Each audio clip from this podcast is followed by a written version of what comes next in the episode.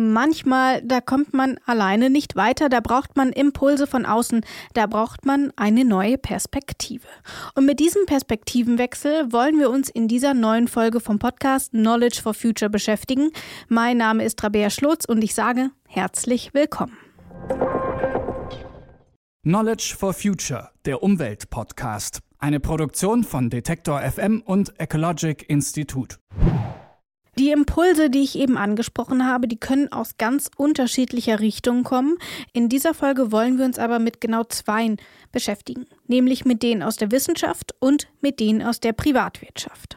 Genauer, wir wollen uns anschauen, was passiert, wenn sich beide zusammentun, um etwas Neues zu schaffen setzen sich Forscher oder Forscherinnen gemeinsam mit Unternehmen oder auch anderen Akteuren an einen Tisch, um Lösungen zu finden, ist von Transdisziplinarität die Rede.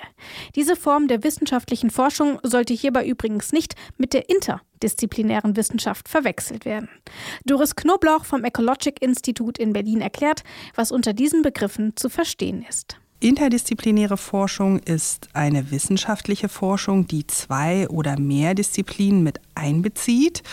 Transdisziplinäre Forschung, um die es heute geht, ist immer noch wissenschaftliche Forschung, die aber Praxiswissen mit in die Forschung mit einbezieht. Der Fokus liegt also darauf, auch Menschen mit in die Forschung einzubeziehen, die selbst nicht aus der Wissenschaft kommen. Das müssen übrigens nicht immer Unternehmen und deren Mitarbeiter oder Mitarbeiterinnen sein. Das ist aber die Gruppe, mit der wir uns heute beschäftigen wollen.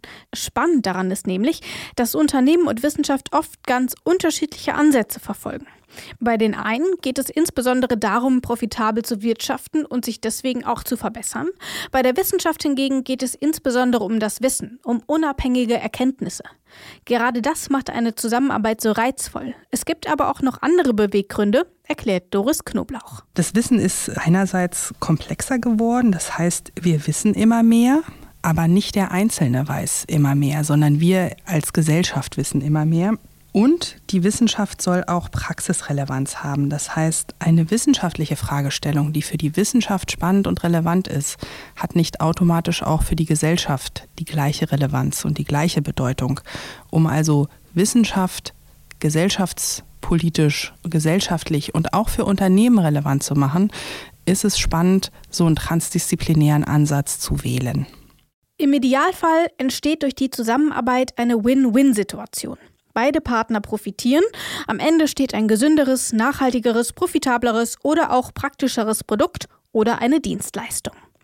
Klar, wo unterschiedliche Perspektiven aufeinandertreffen, können Innovationen entstehen, auf die man so alleine vielleicht gar nicht gekommen wäre. Die Vorteile sind aber noch deutlich vielfältiger, findet Professor Dr. Ulf Schrader. Er forscht und lehrt am Institut für berufliche Bildung und Arbeitslehre der Technischen Universität Berlin. Sein besonderer Fokus liegt dabei auf der Ökonomie und dem nachhaltigen Konsum. In dieser Rolle war er auch in das Projekt IMCON involviert. IMCON, das steht für Integration von Mitarbeitern als Konsumenten in Nachhaltigkeitsinnovationsprozessen. Das Projekt besteht aus mehreren Partnern. Sie kommen aus Forschung und Praxis und arbeiten sowohl trans- als auch interdisziplinär zusammen. Ulf Schrader erklärt, welche Motivation hinter Imcon steht.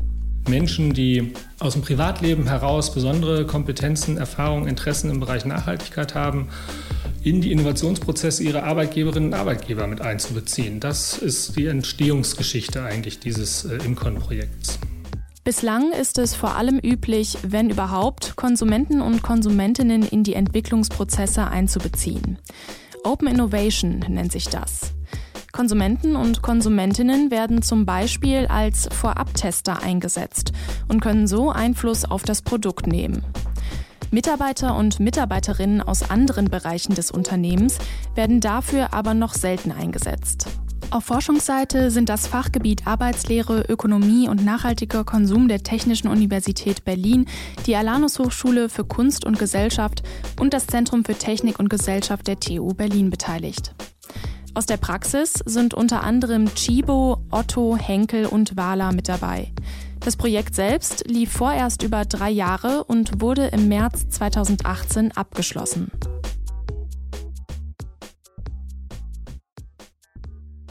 Das Projekt hat mittlerweile zahlreiche Partner aus Forschung und Praxis. Einer dieser Partner ist Wala, ein Unternehmen, das unter anderem die Marke Dr. Hauschka produziert. Sie steht für naturbasierte Pflegeprodukte und Kosmetika. Nachhaltigkeit ist eines der Versprechen von Dr. Hauschka. Wie andere Unternehmen aber auch, steht man auch bei Wala vor der Herausforderung, Verpackungsmüll einzusparen und die Verpackung grundsätzlich nachhaltiger zu gestalten. Immer mehr Kunden und Kundinnen wünschen sich Pflegeprodukte ohne Plastik oder zumindest in recycelbarer Verpackung. Bei Dr. Hauschka hat man sich deswegen mit dem Forschungsprojekt Imcon zusammengeschlossen. Mit Unterstützung aus der Wissenschaft sollte am Ende des Prozesses eine neue Verpackung stehen. Stefan Weiland war im Unternehmen unter anderem für die Betreuung des Projekts verantwortlich. Was war denn der Plan, Herr Weiland? Wie können wir ähm, nachhaltige Verpackungslösungen für unsere Kundinnen anbieten? Das war quasi die, die Auftragsfrage in die drei Gruppen, die wir dann hier im Haus gebildet haben. Und es waren interessanterweise drei sehr unterschiedliche ähm, Prototypen, die dann entstanden sind. Die kann ich kurz mal erläutern. Das war einerseits die Idee, ähm, unsere Produkte oder einen Teil der Produkte in sogenannte Austauschbeutel reinzuführen. Das heißt, ich äh, tausche nicht das komplette Packmittel, sondern ich habe einen Austauschbeutel und stecke den dann in ein immerwährendes ähm, ähm, äußeres Gehäuse quasi und spare dadurch natürlich ähm, erheblich Verpackungsmaterial ein.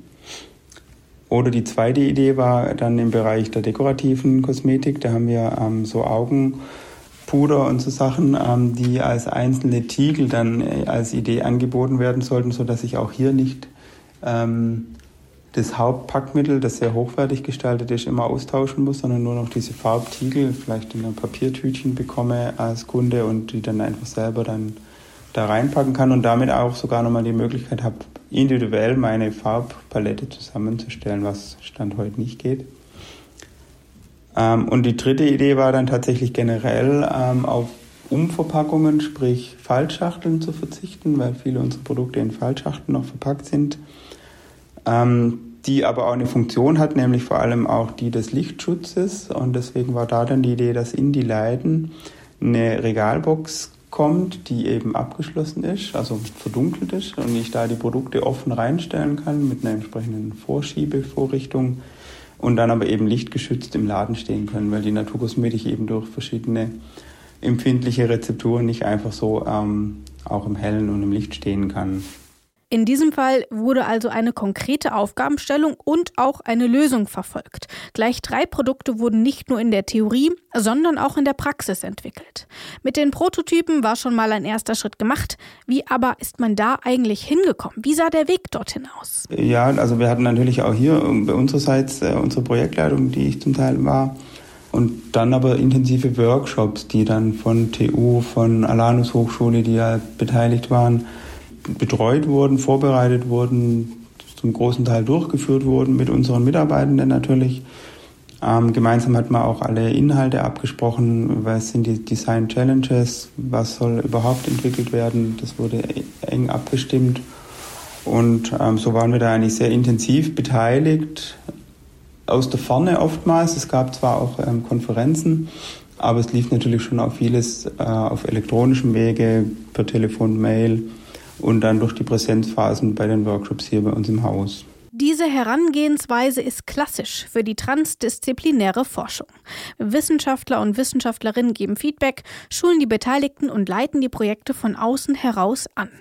Interessant an dem konkreten Projekt mit Wala, es war nicht ausschließlich die Abteilung für Produktdesign an dem Prozess beteiligt, sondern auch Mitarbeiter und Mitarbeiterinnen, die eigentlich eine ganz andere Aufgabe im Unternehmen haben, hier aber als sogenannte Lead-User eingesetzt werden. Ulf Schrader weiß, was es damit auf sich hat. Ja, Lead-User sind äh, sogenannte fortschrittliche Nutzer, die Bedürfnisse haben, die so bisher von den Produkten, äh, von den Angeboten der Unternehmen nicht befriedigt werden, die einen besonders äh, hohen Nutzen dadurch erfahren würden, wenn diese Innovationen auf den Markt kommen. Und diese Menschen, wenn man die einbindet in Innovationsprozesse, dann können sie Impulse geben, unabhängig davon, ob sie äh, tatsächlich in der Innovationsabteilung auch tätig sind oder ob sie ganz andere Aufgaben bisher im Unternehmen wahrgenommen haben kennt man ja. Man nutzt ein Produkt und fragt sich dann, warum es nicht hier noch eine extra Lasche gibt oder warum man das Shampoo bitte mit zwei Händen aufdrehen muss, obwohl es in der Dusche doch mit einer Hand viel praktischer wäre. Solche Ideen aus dem Alltag können helfen, Produkte im Anschluss zu verbessern und an die Wünsche der Kundinnen und Kunden anzupassen. In diesem Fall hat es trotz der Zusammenarbeit mit den Forschenden und auch der Einbeziehung von fachfremden Mitarbeiterinnen und Mitarbeitern aber kein konkretes Ergebnis gegeben. Bei Dr. Hauschka ist nicht das eine Produkt am Ende entstanden. Die Herausforderungen in der Praxis waren doch zu groß. Das bedeutet aber nicht, dass die gemeinsame Arbeit von Wissenschaft und Praxis vergebens war. Stefan Weiland zieht deswegen auch eine positive Bilanz. Man will auch in Zukunft auf den Input von Menschen setzen, die eigentlich in einem anderen Arbeitsfeld aktiv sind und ein weiterer positiver Effekt. Die Mitarbeiterinnen und Mitarbeiter fühlen sich besser ins Team integriert und können sich dadurch auch besser mit dem Unternehmen und den Produkten identifizieren. Das merkt doch Ulf Schrader immer wieder nach den Projekten. Ja, je offener ich meine Prozesse auch für die eigenen Mitarbeiterinnen und Mitarbeiter mache, umso klarer wird denen natürlich auch, wie ernsthaft ich die Dinge betreibe, die ich nach außen kommuniziere. Also wenn ein Unternehmen eben nicht ganzheitlich nachhaltig aufgestellt ist, dann äh, wird es auch angreifbarer durch so eine Öffnung. Umgekehrt äh, entsteht daraus natürlich auch eine besondere Chance. Die, letztendlich sind es ja vor allem die Mitarbeiterinnen und Mitarbeiter, die beurteilen können, was wirklich passiert in einer Unternehmung. Und wenn ich die stärker in Prozesse involviere, hier in Innovationsprozesse, dann habe ich die Möglichkeit, dass die sich dann auch als Nachhaltigkeitsbotschafter der Unternehmung äh, verstehen und auch entsprechend kommunizieren und damit äh, sehr zu einem positiven Unternehmensimage auch beitragen können. Trotz dieser Vorteile gibt es bei solchen gemeinsamen Projekten aber natürlich immer auch mal wieder Probleme. Doris Knoblauch kennt das und erklärt. Zum einen wird oft unterschätzt, wie viel Zeit es eigentlich braucht, um eine gemeinsame Sprache zu finden. Oft kommt man aus sehr verschiedenen Alltagssituationen. Für die Forschenden ist es ganz klar, wie viel Zeit es braucht, eine Fragestellung zu definieren. Und für Unternehmen, für die geht oft alles viel schneller weil ja auch Dinge, die lange brauchen, äh, verbunden sind mit, mit Geldverlusten oder Wertverlusten im Produktionsprozess. Natürlich kann aber auch ein Problem sein, wenn Interessen mit reinkommen. Ne? Die Forschung, die ist neutral. Wenn Unternehmen aber bestimmte Interessen haben, dann kann es auch sein, dass sie versuchen, ihre eigenen Interessen zu legitimieren durch einen wissenschaftlichen Prozess. Das soll natürlich nicht sein. Das ist auch nicht automatisch so. Das machen auch nicht alle Unternehmen. Aber es kann ein Problem sein oder es kann als Problem empfunden werden zwischen Wissenschaftlerinnen und Unternehmen. Solche Probleme können letzten Endes auch dazu führen, dass gemeinsame Projekte scheitern. Ulf Schrader hat zum Beispiel die Beobachtung gemacht, dass die Zusammenarbeit im Bereich der Nachhaltigkeit oft mit kleineren Unternehmen besser funktioniert als mit großen. Kleinere Unternehmen haben sich oft gänzlich dem Nachhaltigkeitsaspekt unterworfen und sind offener für Input aus der neutralen Wissenschaft. Bei großen Unternehmen, die nicht aus dem Nachhaltigkeitsgedanken heraus entstanden sind, nun aber Veränderungen anstoßen wollen, erweist sich das oft als schwieriger. Und ein weiterer wichtiger Faktor sind natürlich die Verantwortlichen. Wie sehr stehen sie selbst hinter dieser Idee der Nachhaltigkeit? Schon an einer einzelnen Person kann das Projekt schließlich scheitern. Beim Bio-Verlag lief das anders. Dort ist das Projekt nicht gescheitert. Die Mitarbeiter und Mitarbeiterinnen haben dort die sogenannte Combo entwickelt. Das ist eine Box mit Sitzgelegenheiten im Inneren, in denen sich die Mitarbeiter und Mitarbeiterinnen zurückziehen können, um einfach mal Ruhe zu haben oder sich auch mit anderen Kollegen und Kolleginnen zu besprechen. Auch in diesem Fall haben sich die Arbeitenden, die eigentlich nicht für die Produktentwicklung zuständig sind, am Prozess beteiligt. Mithilfe des Inputs der Forschenden, also Workshops, Materialien, Materialien und Feedback haben sie ein Produkt geschaffen, von dem sie selbst profitieren können. Ulf Schrader sagt, der Schlüssel liegt nicht immer zwangsläufig im Produkt selbst, sondern in der Mitarbeit im Unternehmen. Wie man das jetzt einschätzt, also wir als Forschungsteam sind da auch, soll ich mal sagen, gedämpft euphorisch. Also es war jetzt nicht die Wahnsinnsinnovation, wo man sofort sieht, großer Nachhaltigkeitsimpact, wirklich äh, deutliche CO2-Emissionsminderung und äh, oder vielleicht auch technologisch etwas, worauf die Ingenieure von sich aus nicht gekommen sind und nur durch die Hilfe dieser ähm, Mitarbeiterinnen und Mitarbeiter, die ihre privaten Kompetenzen da einbringen, hat man jetzt was völlig Neues und ganz anderes erfunden. Das ist eigentlich nicht der Fall, aber die Unternehmen, die sich darauf eingelassen haben, haben alle am Ende äh, sehr positiv den Prozess auch bewertet. Das waren zum Teil aber auch ähm, ja, Effekte, die hier erzielt wurden, die über das konkret zu entwickelnde Produkt, die Dienstleistung oder den Arbeitsplatz hinausgingen. Wenn Theorie und Praxis aufeinandertreffen, kann das also Vorteile für alle haben, selbst wenn man das eigentliche Ziel eines neuen Produkts oder einer Dienstleistung nicht erreicht. So viel also eher zum theoretischen Teil. Wie solche Projekte ganz konkret ablaufen können, haben wir in dieser Folge am Beispiel des Forschungsprojekts IMCON gehört. In der nächsten Folge legen wir unseren Fokus dann konkret auf die Ergebnisse solcher Zusammenarbeit, und zwar anhand zweier Beispiele, die uns im alltäglichen Leben begegnen. Essen und Kleidung. Wie sich Transdisziplinarität ganz gezielt auswirken kann, hören wir dann. Für heute sage ich Tschüss und bis zum nächsten Mal. Knowledge for Future, der Umweltpodcast, ist eine Produktion von Detektor FM und Ecologic Institute. Diese Folge wurde im Rahmen der wissenschaftlichen Koordination der Fördermaßnahme Nachhaltiges Wirtschaften mit Mitteln des Bundesministeriums für Bildung und Forschung gefördert.